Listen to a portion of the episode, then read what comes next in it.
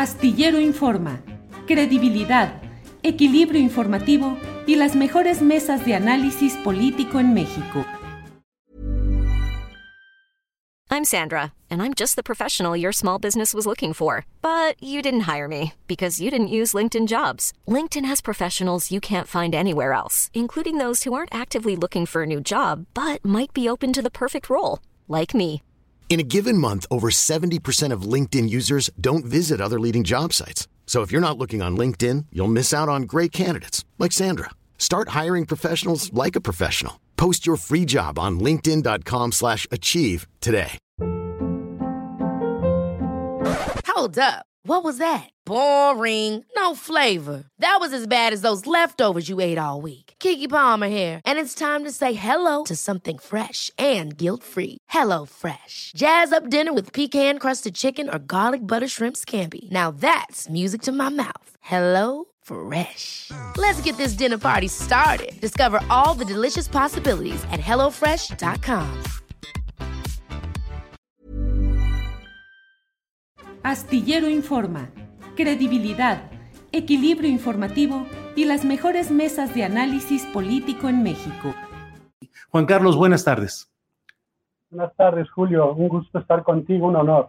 Igual, Juan Carlos, muchas gracias. Leí, pues, ¿cuándo fue? Ayer, ¿verdad? Leí ayer el artículo en la jornada en el cual haces una relatoría, pues, de los asuntos de acusaciones de corrupción contra quien ahora está encaminado ya a tomar posesión como gobernador de San Luis Potosí por seis años. Y señalas además cómo esto parecería que San Luis Potosí y sus habitantes fueron una especie de daño colateral por los arreglos entre Morena y el Partido Verde para que tener para tener los votos del Verde en la Cámara de Diputados. ¿Puedes compartir algo de lo que ahí planteaste y las reflexiones posteriores, Juan Carlos, por favor? Con mucho gusto, Julio, y bueno, primero gracias por leerme porque me, da un gusto que tú que tú hayas leído mi artículo. Eh, lo que yo, eh, digamos, no denuncio yo, sino que eh, me, me, reitero una denuncia que ha sido ya muy, muy, muy expuesta en el ámbito de San Luis en el ámbito federal. Eh, lo que yo estoy, digamos, eh, avisando o, digamos, alertando a, a la población es sobre lo que está pasando en San Luis Potosí con respecto a lo que sería la calificación de la elección que ya sucedió ayer y que se le que fue favorable a Ricardo Gallardo y eh, todo el contraste de inacción en el que ha caído principalmente la Fiscalía General de la República, el fiscal Gertz Manero, quien para mí representa la imagen más clara del fracaso de toda esta supuesta transformación que tanto se ha cacareado, y eh, también alertar de lo que se viene en un futuro para San Luis Potosí en los próximos seis años, porque, bueno, hay eh, una serie de factores muy preocupantes, increíblemente preocupantes. En primer lugar, eh, y es parte de lo que yo escribí, pues el actual gobernador electo que tomará posesión el próximo domingo, no ha acreditado su solvencia moral, no ha acreditado su solvencia como persona,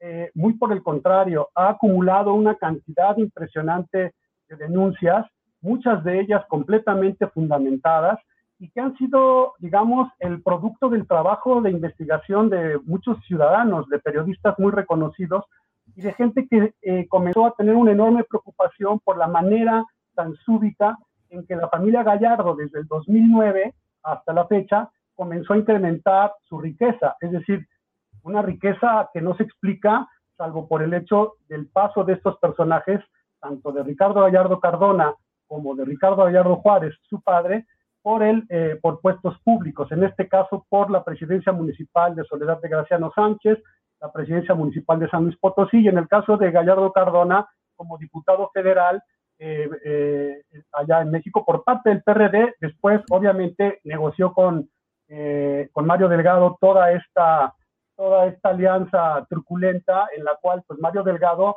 pues decidió darle la puntilla a Morena en San Luis Potosí, decidió debilitar todas las posibilidades que tenía Morena también de, digamos, eh, ir adelante con un proyecto verdadero con los militantes de Morena y se fue completamente en apoyo a Ricardo Gallardo Cardona, de tal manera que eh, lo que nosotros estamos alertando es la entrega del territorio de San Luis Potosí a esta aberración, a esta cosa podrida que se denomina Partido Verde, y que ha hecho un daño brutal, un daño brutal en todo el país, pero que ahora, por desgracia, encuentra en San Luis Potosí su territorio más perfecto, su territorio más acabado, para ir adelante con todos sus planes de expansión. Lo más triste es que en alianza con lo que se suponía que era una transformación que yo mismo apoyé por años, que era una gran transformación y que está resultando en distintos escenarios, muchos de ellos increíblemente preocupantes, Julio. Entonces, mi, intención con ese artículo era llamar, llamar la atención de la opinión pública nacional,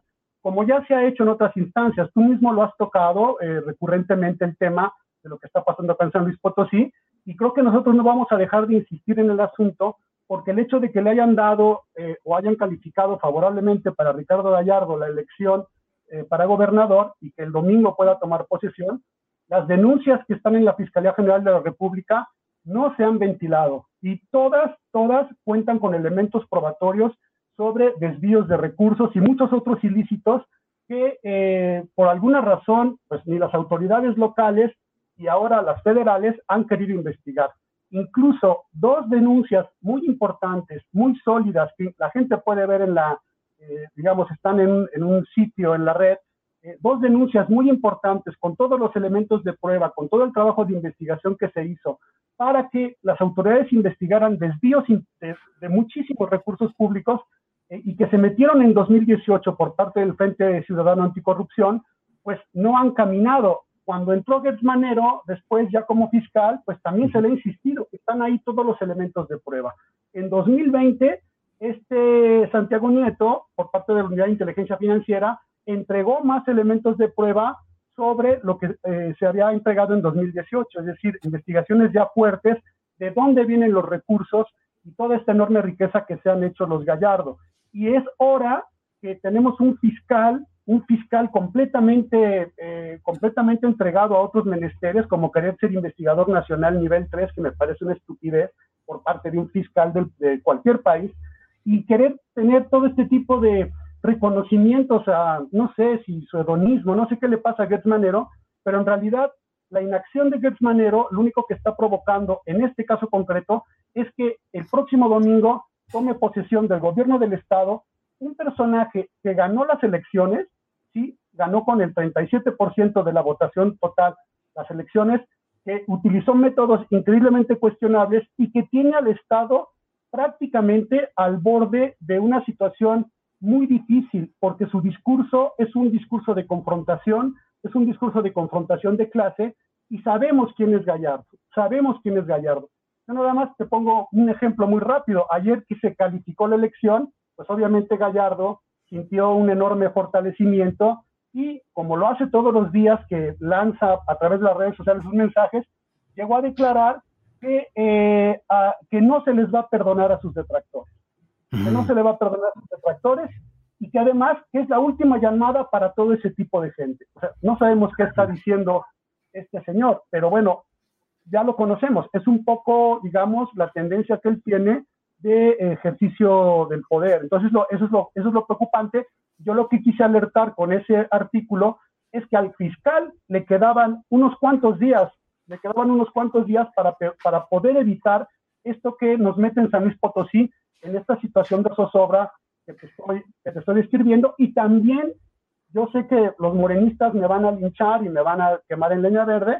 Y bueno, no todos, sobre todo los que son bastante fundamentalistas con su, eh, digamos, incondicionalidad hacia el presidente López Obrador, lo que nosotros estamos muy, digamos, preocupados y en una mezcla de decepción es que tenemos absoluta claridad de que toda esta información la ha tenido el presidente López Obrador en su mesa.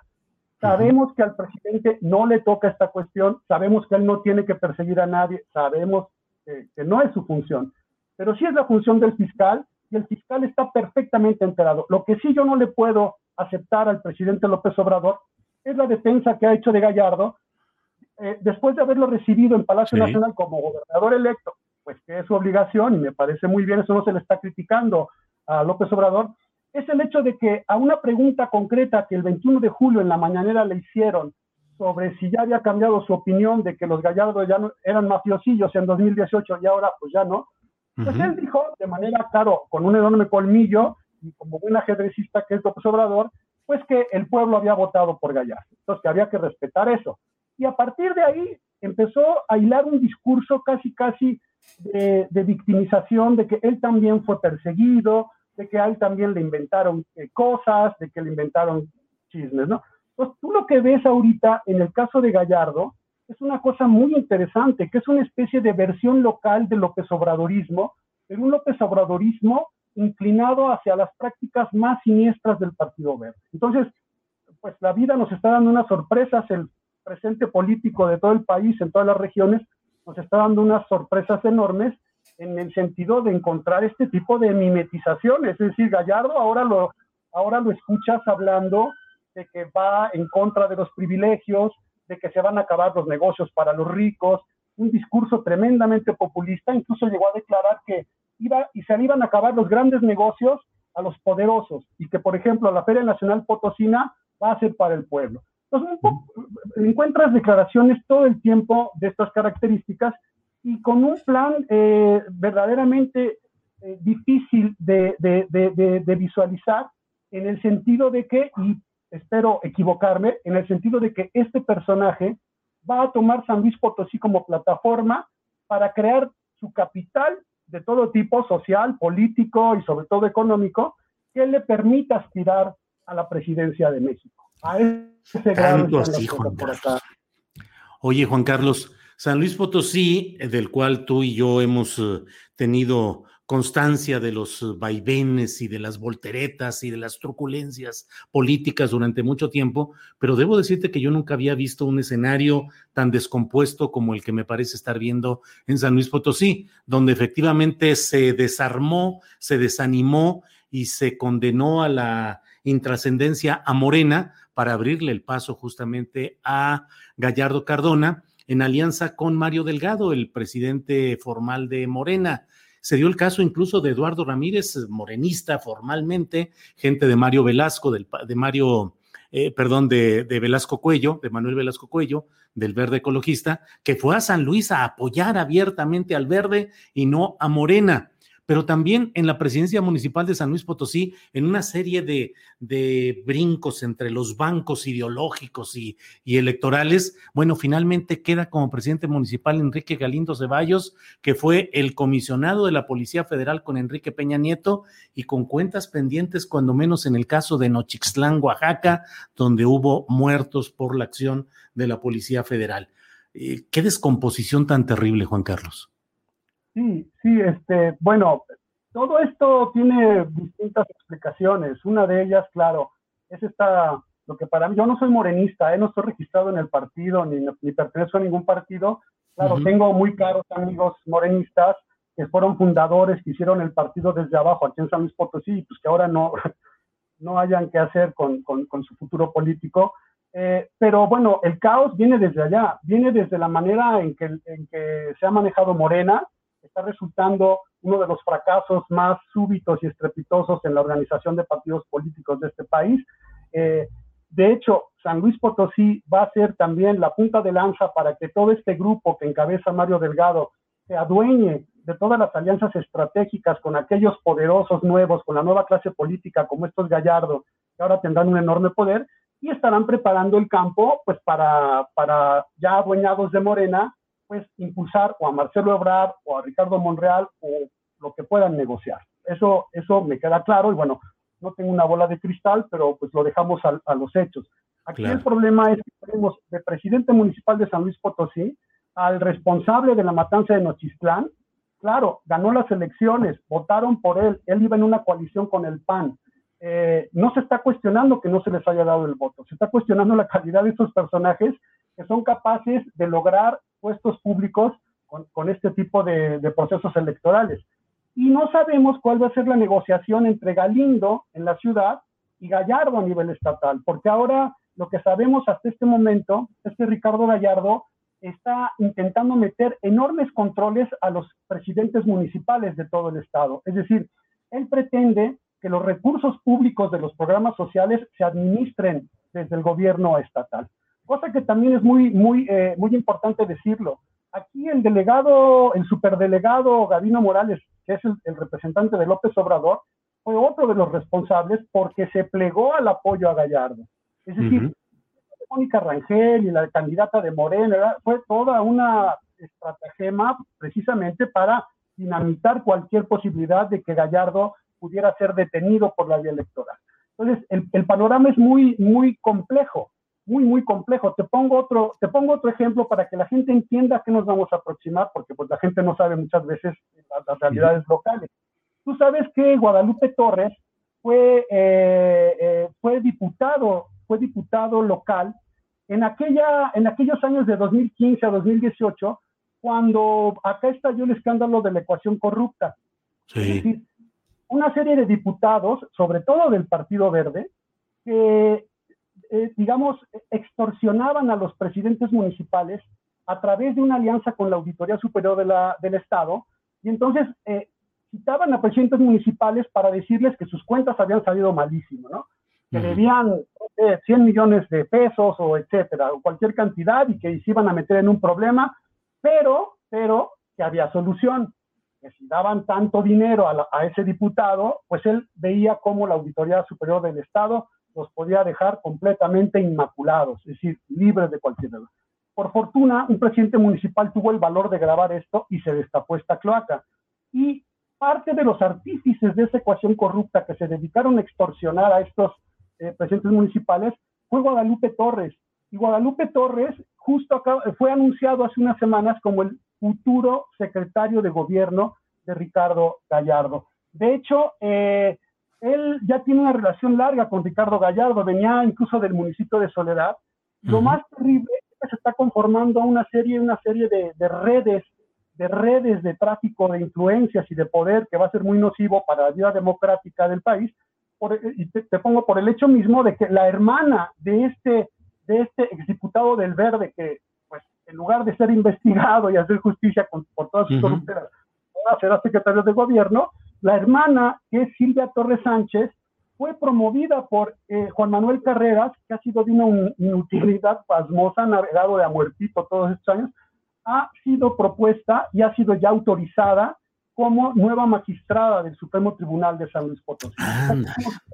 Y lo, que, y lo que hay que entender es que Silvia Torres Sánchez, durante varios años, fue la abogada, la abogada de Ricardo Gallardo Cardona, incluso ya después de que salió de la cárcel Gallardo Cardona, bueno, esta mujer, que ahora es magistrada, ha hecho declaraciones bien fuertes en contra de quienes señalan los ilícitos de, de Ricardo Gallardo. Y nada más una cosa, Julio. Sí. Ricardo Gallardo ha intentado, desde que salió de la cárcel a finales del 2015, limpiar su imagen y decir que salió exonerado. Eso es una absoluta mentira. Su abogada, que ahora es la magistrada Silvia, Silvia Torres, eh, también decía que ya había sido exonerado. Eso es mentira. Eso es mentira. Gallardo no ha, eh, digamos, comprobado su solvencia y hay muchas causas pendientes.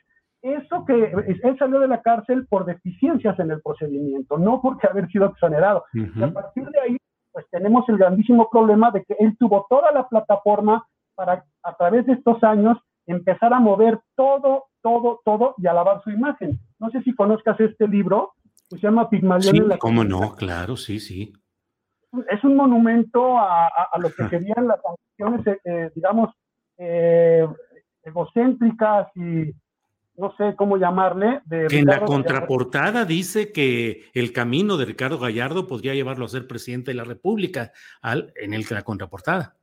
Uh -huh. Exactamente, es lo que quería decir, que sí, Gallardo Cardona dice que es, es, la, es la increíble historia. Lo escribió un colombiano que según él vino a presentar aquí el libro en 2018 y que él no conocía a Ricardo Gallardo. Uh -huh.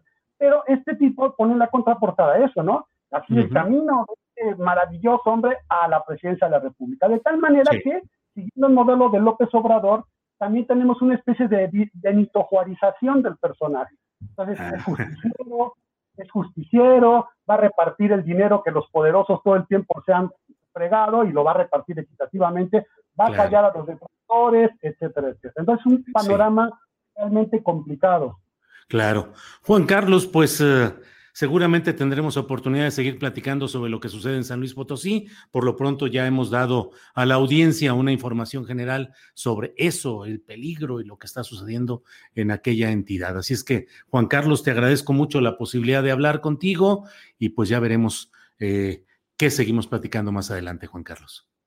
Un honor, Julio. Gracias a Para que te enteres del próximo noticiero, suscríbete y dale follow en Apple, Spotify, Amazon Music, Google o donde sea que escuches podcast. Te invitamos a visitar nuestra página julioastillero.com. Ever catch yourself eating the same flavorless dinner three days in a row? Dreaming of something better? Well, HelloFresh is your guilt-free dream come true, baby. It's me, Kiki Palmer.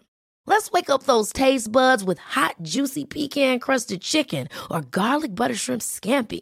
Mm. Hello Fresh. Stop dreaming of all the delicious possibilities and dig in at HelloFresh.com. Let's get this dinner party started. Hola, buenos días, mi pana. Buenos días, bienvenido a Sherwin Williams. ¡Ey! ¿Qué onda, compadre? ¿Qué onda? Ya tengo lista la pintura que ordenaste en el ProPlus app. Con más de 6.000 representantes en nuestras tiendas listos para atenderte en tu idioma y beneficios para contratistas que encontrarás en aliadopro.com. En Sherwin Williams somos el aliado del PRO.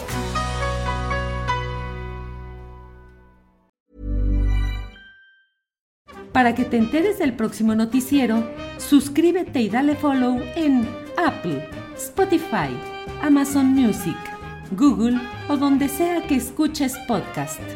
Te invitamos a visitar nuestra página julioastillero.com.